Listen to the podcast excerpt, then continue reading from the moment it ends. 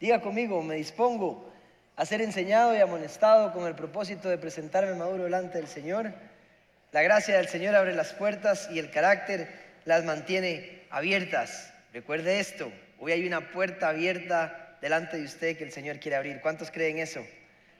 Dele un aplauso al Señor, active su carácter, active su fe hoy, porque hoy será una gran mañana. Muy bien, vamos a ir a Génesis capítulo 39 del 19 al 23. Leo para ustedes en Nueva Biblia de las Américas. Dice lo siguiente. Cuando su señor escuchó las palabras que su mujer le dijo, esto es lo que tu esclavo me hizo, se encendió su ira. Entonces el amo de José lo tomó y lo echó en la cárcel en el lugar donde se encerraba a los presos del rey. Allí permaneció en la cárcel, pero el Señor estaba con José, le extendió su misericordia y le concedió gracia ante los ojos del jefe de la cárcel. El jefe de la cárcel confió en mano de José a todos los presos que estaban en la cárcel y de todo lo que allí se hacía, él era responsable. El jefe de la cárcel no supervisaba nada que estuviera bajo la responsabilidad de José, porque el Señor estaba con él y todo lo que él emprendía, el Señor lo hacía prosperar. La enseñanza del día de hoy se llama la, la prueba de la prisión. Y es que estamos en una serie de enseñanzas que se llama Camino al Destino. Todos tenemos un destino que cumplir. José, la vida de José es extraordinaria y nos muestra cómo él tenía un destino que cumplir en el reino de los cielos.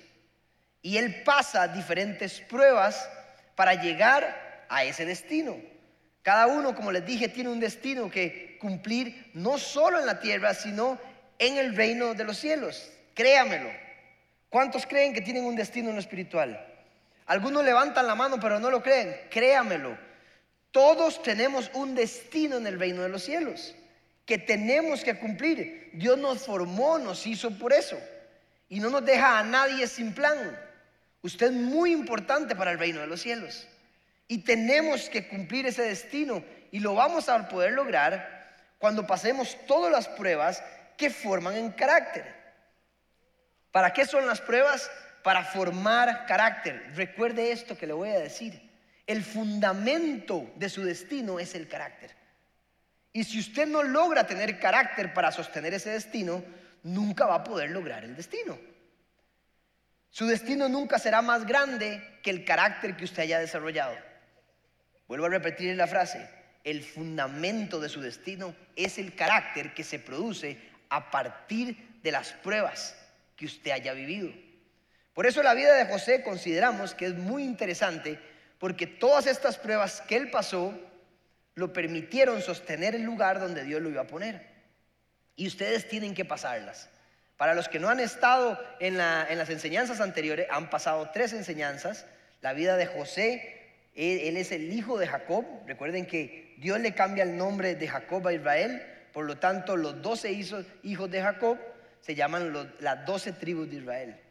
De ahí se forma el pueblo de Israel y José es el onceavo. ¿Ok?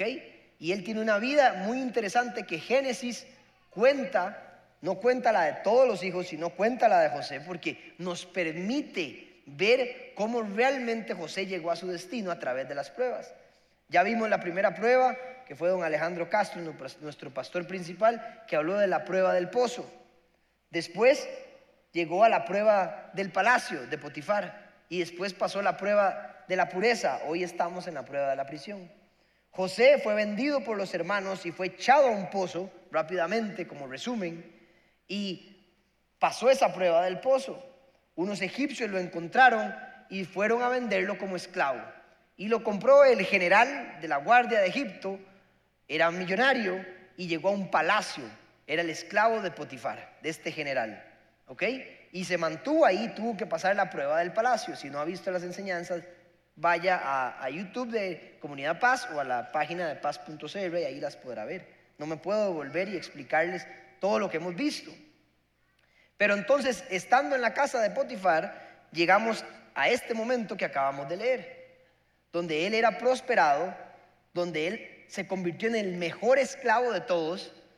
Es más, Potifar le dio las llaves de todo, prácticamente era la mano derecha, porque el Señor prosperaba su camino, porque todo el mundo notaba que Dios estaba con él. Y él era justo, honesto, responsable, era el mejor esclavo, tanto que le había confiado todo lo de la casa. Pero este hombre tenía a su esposa.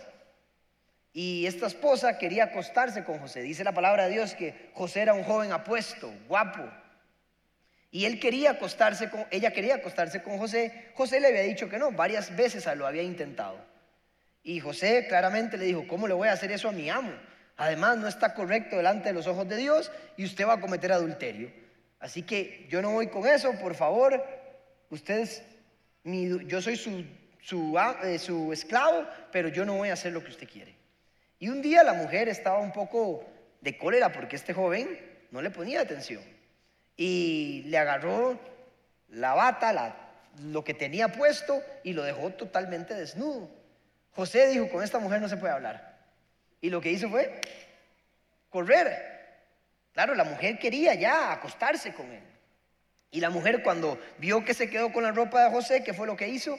De llamó a los guardias y dijo, el esclavo José trató de violarme. Era la palabra de José contra la mujer. ¿A quién le creyeron? Obviamente a la mujer, que era como una reina. Y José es echado a la cárcel injustamente. Es echado a la cárcel por hacer lo correcto. Todos sabemos que cada acción que hacemos tendrá un resultado. Algún día cosechará lo que sembramos. Eso es fijo. Y no siempre los resultados son producto de las acciones o eh, no es el resultado que queremos ver de acuerdo a lo que hicimos. Les voy a decir una cosa, desafortunadamente en este mundo caído, aunque usted haga, haga lo correcto, muchas veces no va a ver el resultado que espera. Muchas veces usted no va a ver el resultado que usted espera que Dios tenía para usted en el mundo, porque el mundo es un mundo caído. Lo que le aseguro es que si usted hace lo correcto, Dios va a estar de su lado. Tal vez el mundo no le muestre que está de su lado, pero Dios siempre va a estar de su lado. Usted tiene que escoger entre esperar el resultado del mundo o esperar el resultado de Dios. José hizo lo correcto y fue injustamente echado a la cárcel. Pero él prefería estar del lado de Dios que del lado del mundo. Y él se aseguró que Dios, esos comportamientos garantizan que Jesús va a estar siempre a su lado. Ahora, cuando usted hace lo correcto, cuando usted alaba al Señor, cuando usted vive sus preceptos, sus dichos, los pone en acción y no ve el resultado que espera, tengo que decirle algo, usted está en la prueba de la prisión. Y es una prueba que todos los cristianos vamos a pasar. Entienda, la vida de José refleja lo que usted va a pasar. Y como le dije, si usted no pasa la prueba, no va a seguir a la siguiente prueba, no va a poder. Son pruebas que se repiten constantemente porque la prueba forma carácter. Lastimosamente yo no puedo agarrar a don Roberto y decirle, venga, voy a orar por usted y le voy a transferir carácter. No se puede orar por carácter. Es algo que se vive y se obtiene viviendo, pasando la tribulación y la prueba. No podemos orar para que alguien tenga carácter. Y necesitamos entender que cada prueba de estas nos hace ser la persona que Dios quiere que seamos. Si usted no ha pasado la prueba de la prisión, hoy el Señor le está hablando y le va a hablar a usted de que tiene que pasar esta prueba. Ahora, la primera verdad que quiero que entiendan hoy o recordarles es que en la vida hay tribulación. Ve lo que dice Juan 16, 33, no está ahí, pero dice Jesús mismo, dice claramente dice, estas cosas les he hablado para que en mí tengan paz, dice Jesús. En el mundo tienen tribulación, pero confíen, yo he vencido al mundo, dice Jesús. Está diciendo, no dos, no tres, algunos, o un tiempo, no, dice, en el mundo todos tendrán tribulación. Aún estando conmigo, creyendo en Jesucristo, teniendo la fe, van a tener tribulación. ¿Se acuerdan de la parábola de Mateo capítulo 7, versículo 24? Que es la, parábola de las dos casas, una que es fundada sobre la roca y otra sobre la arena. Todo el mundo se enfoca en el fundamento, sí, de eso se trata. Pero hay una moraleja ahí, hay una verdad implícita, que la tormenta es la misma para las dos casas. O sea, hay una vida tormentosa para nosotros y para todo el mundo. No siempre, pero vendrá tribulación y vendrá tormenta. Así que si usted ha escuchado decir en la iglesia o algún pastor que cuando usted recibe a Cristo todo es perfecto, le están mintiendo. Porque es bíblico. Así como dice que Dios nos ama, la Biblia, Jesucristo y a través de toda la palabra de Dios, dice que tendremos tribulaciones, pruebas que pasar. Cada personaje bíblico que está aquí como héroe de la fe pasó pruebas, demostró su fe. Y usted y yo también vamos a tener que hacerlo. No se las va a quitar. Y hay que entender la primera verdad. Y he escuchado decir, desde que soy cristiano, eh, todo me va peor. No es cierto. Pero si hay un momento donde usted tiene que pasar una prueba de la prisión. Y la prueba del pozo. Y la prueba de la pureza. Constantemente. Y si la pasamos, Dios está de nuestro lado para cumplir el destino que tenemos. Entonces, primera verdad, hay tribulación y pruebas. Ahora, vean el enfoque de lo que vivió Jesús. Vamos a ir a, a Romanos capítulo 5 del 3 al 5. Y mientras me ponen el versículo, hay muchos ateos que dicen, hasta que Dios haga algo por mí, yo voy a creer en Él. O algunos cristianos dicen, hasta que Dios me saque de aquí, le voy a servir. Le voy a decir una mala noticia. Ni Dios va a querer probarle que Él existe, ni Dios va a hacer algo antes de que usted haga algo. Él ya hizo lo que quería hacer, era morir por usted y ya se la puso en bandeja. Pero Dios no le tiene que probar a nadie que Él es Dios. Recuerde, Él es Dios, no usted. Usted es el que tiene que probar su fe a través de la vida, no Él. Por si acaso, usted tiene que pasar la prueba de la prisión y ya vamos a ver qué es. Romanos capítulo 5, del 3 al 5. Se van a aprender este, este pasaje de memoria porque es realmente extraordinario. Dice lo siguiente, y no solo esto, sino que también nos qué? Nos gloriamos en las tribulaciones, dice la palabra. Sabiendo que la tribulación produce paciencia y la paciencia carácter probado y el carácter probado esperanza y la esperanza no desoluciona porque el amor de Dios ha sido derramado en nuestros corazones por medio del Espíritu Santo que nos fue dado. Vean, aquí hay revelación. Entiendan, lo primero que dice Pablo aquí es, nos gloriamos en las tribulaciones. La palabra gloriar en el griego, recuerden que el griego es muy distinto al español. Y no hay muchas veces palabras exactas para traducir lo que la palabra en el contexto quiere decir en el texto. Ah, es complicado. Y muchas veces hay varias palabras que se ajusten a lo que Pablo está diciendo.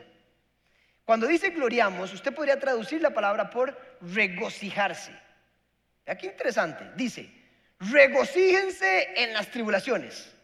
Dice, alégrese, brinque. Lo que está diciendo es, wow, prueba, tengo prueba. Hay tribulación en mi vida, me está yendo pésimo. Qué contradictorio, ¿eh?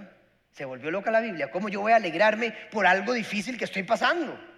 No tiene sentido, ¿sí o no? Pero eso es lo que dice Pablo. Dice, regocíjense, alégrense en las pruebas o tribulaciones. Ahora vamos a entender por qué. Vamos a entender por qué, pero esa palabra regocijarse, además, vea qué interesante, dice que puede ser traducida por querer o desear. O sea, no solo Pablo está diciendo, alégrese, brinque, gócese, sino que desee la tribulación, quiera la tribulación. Señor, trae problemas a mi vida. De verdad es contradictorio. Yo no quiero tribulación. Yo no quiero esto. Pero entonces, ¿por qué Pablo está diciendo esto?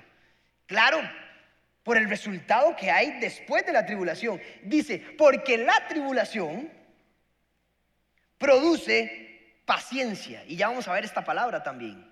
Pero la paciencia es necesaria, primer punto, la tribulación produce paciencia. Es necesaria para formar carácter. Mi hijo es un desesperado porque tiene tres añitos. Él quiere la camisa de Messi siempre y se la pone todos los días, ya le va a hacer huecos y es nueva. Y todos los días la quiere papá la camisa de Messi, papá. Le digo, tranquilo, paciencia, hay que lavarla porque está muy sucia. Y él, no, que yo la quiero ya, que yo... Es un niño de tres años, es inmaduro, hay que enseñarle paciencia porque no ha pasado por pruebas. Si usted no tiene paciencia, no va a lograr nada en su vida. Para él es justificable, pero para un adulto, si no producimos paciencia a través de la prueba, no vamos a pasar la prueba. Ve lo que dice Santiago, por ejemplo, para reforzar este tema. Santiago capítulo 1, del 2 al 4 dice, otra vez Santiago, ya no es Pablo. Vean qué interesante. Tengan por sumo gozo, hermanos míos, cuando se hallen en diversas pruebas, sabiendo que la prueba de su fe produce paciencia y que la paciencia tenga su perfecto resultado para que sean perfectos y completos sin que nada les falte. ¡Wow! Y no les puedo leer más versículos porque ya es mucho. Pero lo mismo dice Pedro, lo mismo dice Juan, lo que están diciendo, tengan por sumo gozo las pruebas. El otro dice, regocíjense. El otro, su fe será probada en el fuego, como el oro se prueba, en el fuego. Todos los doce entendieron que la tribulación es buena. Por eso brincaban en la cárcel y todo el mundo les decía, pero ¿por qué están contentos si los acaban de meter en la cárcel? Ah, es que usted no entiende, nosotros sí. Estamos siendo simplemente probados para formar carácter, para cumplir nuestro destino. Pero nosotros nos quejamos, estamos tristes, Señor. Es más, casi que dejamos de ser cristianos por lo que estamos viviendo. No veo la mano de Dios. Yo no veo al Señor. Y con toda razón, lógicamente, humanamente, no tiene sentido regocijarse en las pruebas. No tiene sentido tener paciencia. Y esta palabra paciencia es esperar con alegría en el texto que se refiere es, no es esperar, no es que no me queda otra más que esperar. Es lo mismo, es esperar con alegría. Si usted no espera con alegría, no ha entendido el texto. Por eso ellos brincaban otra vez en medio de la tribulación. Como Jesús los gorreaban todos, les tiraban piedras y ellos perdónalos porque no saben lo que hacen. ¡Woo! Vienen piedras. Impresionante cómo ellos vivían. Y eso es lo que dice el texto. Cambie su manera de ver la vida, levántese con alegría, empiece a bailar, porque Satanás quiere que usted esté triste, sus pensamientos dicen que aquí no hay nada que celebrar y Dios le dice a usted, levántese con alegría, crea que esta prueba va a cumplir con su destino. Le dice completamente distinto. Y esa palabra paciencia puede, traducirse también como perseverancia, que me gusta más. Otros textos dicen perseverancia.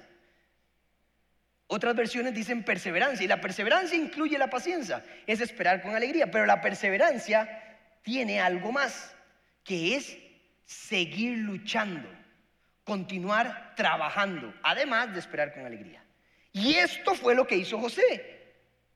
José, en lugar de quejarse, en lugar de insultar a Dios, en lugar de llorar, José siguió trabajando con energía, siguió siendo honesto, respetuoso, amoroso, ministrando a Dios en la cárcel, como Colosenses 3:23, que dice, todo lo que hagas, hágalo de corazón como para el Señor y no para los hombres. Aunque su jefe sea un justo, aunque el resultado que usted vea no sea justo con lo que usted hizo, usted sigue siendo el mejor, poniendo sus dichos, sus textos en acción.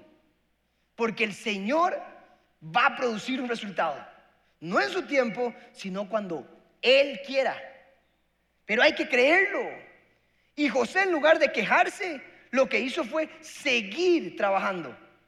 Tuvo paciencia y perseverancia. Luchó tanto que el jefe de la cárcel le da las llaves. Vea qué jefe más irresponsable. Al reo le da las llaves. José podía decir, no era justificable que José se escapara. Claro, de por sí estoy injustamente. Esto es señal de Dios. Me dieron las llaves, voy al lado. Claro, ¿sí o no? Pero le dio las llaves y ni siquiera él se escapaba y todo el mundo le decía, José, aprovechemos, abra las celdas, jalemos todos. No, señor, aquí hay que ser honestos. Él siguió siendo, trabajando, paciente, siendo el mejor. Había aprendido la prueba del pozo porque él cayó en el pozo por la actitud de él, no porque los hermanos lo vendieron. Esta vez cayó en la cárcel haciendo lo correcto. Vean qué prueba. Y les digo algo, la prueba de la prisión es la más larga que tuvo José. Porque es muy difícil obtener carácter, paciencia y perseverancia en un día. Requiere de tiempo. No es la paciencia que usted está en el banco, que usted ya lleva media hora y usted dice, que se apuren, que se apuren. Y en el momento que le toca a usted, se va a almorzar. Y unos vagabundos. Usted ahí puede aprender, ya la próxima vez usted va y usted dice, eh, Padre, bendícelo, eh, cuídalo, Señor, yo soy paciente, estoy pasando la prueba del banco. Estoy pasando la prueba de la fila. Pero eso no le da paciencia ni perseverancia. José esperó 13 años Tuvo el sueño hasta que llegó a su destino, porque el carácter se produce en las pruebas con tiempo. Y como le dije, no se puede transferir carácter.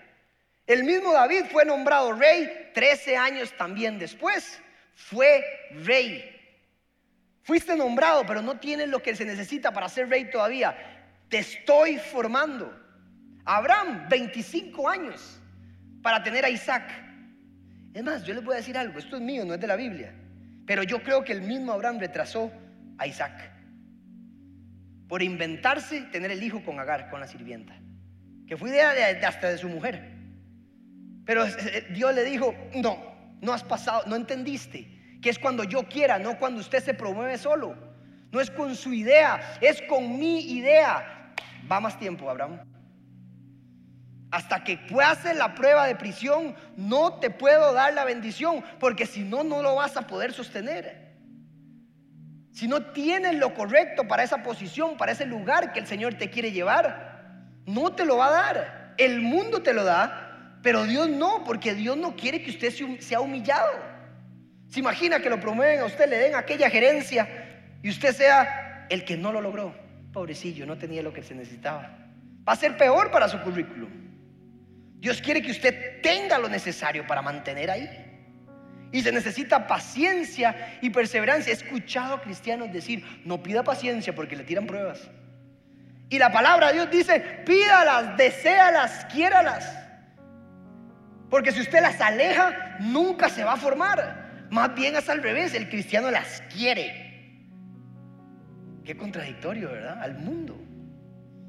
Y José sabía, había entendido la prueba. Seguiré siendo el mejor. Porque cuando espero con alegría, alabo al Señor y cuando sigo trabajando, entonces dice la palabra que la paciencia y la perseverancia produce carácter probado y requiere de tiempo. Cuando la prueba se convierte de un mes a un año, de un año a diez años, como los personajes bíblicos, Moisés, 40 años para ver la tierra prometida. ¿Y sabe por qué duró 40? Porque ninguno tuvo el carácter, ninguno de ese pueblo pasó la prueba de la prisión. Se desesperaron. Y estaban un mes bien y adoraban a otro Dios. Y estaban un mes bien y trataban de hacer otra cosa. Y Dios decía, siguen ahí. No les puedo dar la tierra prometida. Si les doy la tierra, la van a arruinar. Dios no te va a dar la tierra prometida hasta que tengas el carácter. Y tienes que pasar la prueba de la prisión. Y tuvo que morir la generación entera para que la siguiente generación de Josué entrara a esa tierra. Porque no hubo uno solo que tuviera el carácter, la paciencia, la perseverancia para esperar en el Señor y aprender lo que el Señor quería que aprendieran. ¿Cuál es tu prueba? ¿Qué estás viviendo? No lo sé, pero es tiempo de cambiar la manera en que veo la vida. Usted tiene que empezar a alegrarse por lo que está viviendo. A dar gracias aunque parezca contradictorio. ¡Wow! Estoy en la cárcel. ¡Wow! No tengo plata. Qué fácil es estar bien cuando hay. Le voy a decir por qué. Porque su fe está en la billetera. Pero tener fe cuando no hay, ahí sí. Su fe y su confianza está puesta en lo que hay en el banco. Pero cuando no hay, alégrese. Dile, Señor, ¿qué me estás enseñando? Y necesito tener este carácter, ya entendí. Ahora, lo más lindo de toda esta enseñanza, si nos volvemos al texto, es que al final dice, y el carácter probado produce esperanza. Produce esa fe, esa esperanza, esa certeza de lo que se espera, la convicción de lo que no se ve. Yo creo, trabajo, porque estoy trabajando, luchando por algo mejor y estoy esperando con alegría. Y esto me da esa esperanza todos los días de creer de que el Señor algún día va a actuar cuando Él quiera. Porque su voluntad es buena, agradable y perfecta. Y más vale que sea a su tiempo que yo me promueva solo. Y esta esperanza, dice, no disoluciona. Esto es lo más lindo. Esa palabra no disoluciona, le decía yo al Señor, ¿qué, qué significa? Y si usted la investiga, es que produce lo siguiente, produce citas divinas. Póngame atención. Produce oportunidades. Ahora, vean lo que pasó con José. José está en la cárcel, está trabajando, esperando con alegría, y no sé si usted ha notado, quiero que lo lleve a su vida, pero cuando usted está preocupado, usted está pasando un momento difícil, usted no tiene tiempo ni de pensar en el otro, ni en su esposa. ¿Lo han notado? Como, ah, no, es que el problema, soy, eh, el problema que tengo yo sí es en serio. No tiene ni tiempo ni para servir, porque está depresivo, está preocupado. Como tiene tanta cosa, usted no tiene ni tiempo para pensar en los demás, ¿sí o no? ¿Soy yo? ¿O le pasa a usted también? Bueno, en el momento que usted actúa como la palabra de Dios, esperando con alegría y trabajando, está haciendo carácter, ¿Y qué es lo que pasa? Usted se puede enfocar en los demás. Ahora, vean lo que esto crea. José tenía la oportunidad, en lugar de quejarse de su situación, de ser el pobrecito, de estar en la cárcel, aquí estoy injustamente, ya cuántos años, siete años, y nadie me saca, y yo estoy... Él decidió trabajar para el Señor y empezó a ministrar en la cárcel. Él estaba preocupado por cada persona que había ahí. Tanto que se enteraba quién estaba triste y quién no. Y vio a dos reos y les dijo, ¿qué les pasa hoy? ¿Por qué están tristes? Les dice José. Y José lo que quería era ir a orar por ellos. No estaba preocupado por su situación, estaba preocupado por la situación de los otros. Y les dijo, ¿puedo orar por ustedes? ¿Y qué es lo que pasa? Que al orar se abrió una puerta, una cita divina una oportunidad. Él empezó a ministrar y tenía su don que Dios le había dado. Y el don le permitió orar y ver el sueño de cada uno de los dos reos por los que estaba orando. Sucedió exactamente como fue.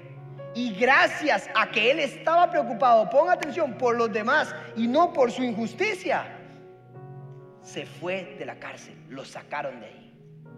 Porque cuando usted opera en su don, cuando usted opera en esperanza, ministrando al Señor, el Señor abre una puerta que nadie puede cerrar nunca. Él abrirá puertas. Él prepara citas divinas, oportunidades cuando usted se enfoca en lo de Él y no en su injusticia, no en el resultado. Y eso fue lo que le permitió a José salir de la cárcel. Tanto así que ese copero del rey, al cual él había orado, salió y era el copero del rey. Dos años después, pudo haberse quejado aquel malagradecido, oré por él, lo sacaron de la cárcel y ni siquiera se acuerda de mí. Así somos nosotros. Dos años después, el faraón tiene un rey. Seguramente dicen los teólogos que José, hey, le dijo al copero, acuérdate de mí.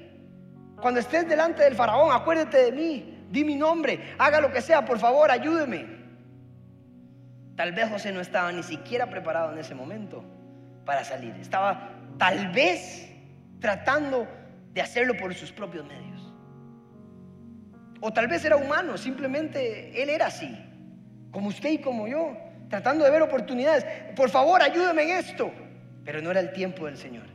El Señor le dijo, dos años más ahí, trabajando, listo, vamos. Siga haciendo lo que usted está haciendo. Siga actuando como Romanos capítulo 5 del 3 al 5. Siga actuando, le dice. Y un día el faraón tiene un sueño. Llaman a todos los sabios. Nadie puede interpretar el sueño del faraón. Claramente, el copero ahí. Yo tengo un amigo en la cárcel que me interpretó mi sueño y sucedió como él. Y el faraón dijo, tráiganlo para acá. No solo José interpretó el sueño, sino que dio la solución al problema que venía. Recuerde esto, por favor. Usted sabe que el destino de José no era ser mano derecha del faraón. El destino de José ni siquiera era el sueño que Dios le dio. El destino de José era alimentar a muchos. Era poder salvar a la humanidad entera de la crisis de hambre que venía, incluyendo el pueblo de Israel, del cual iba a nacer el Mesías, donde todos nos, beneficiaríamos. Entonces, el sueño no es la posición que usted tendrá, no es el lugar donde Dios te va a llevar, es lo que va a hacer Dios a través del lugar o la posición que tienes. Por eso necesitas carácter, porque no es estar al lado del faraón, sino es lo que vas a hacer a través de esa posición. Ese es su destino. Por eso empiece a esperar con alegría, empiece a perseverar, empiece a cambiar la forma de ver la vida, creyendo que Dios tiene una cita divina en el momento perfecto, oportuno, para que usted se levante, para que usted cumpla el sueño, el destino en el reino de Él. Amén. ¿Cuánto le pueden dar un aplauso al Señor? ¡Wow!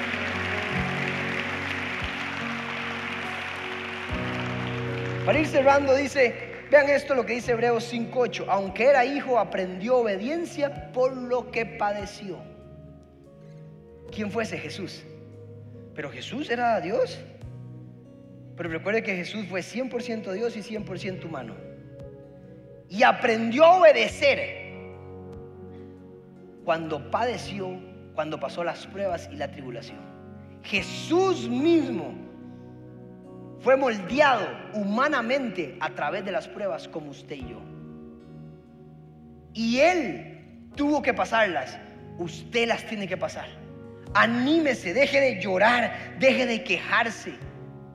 Alabe al Señor.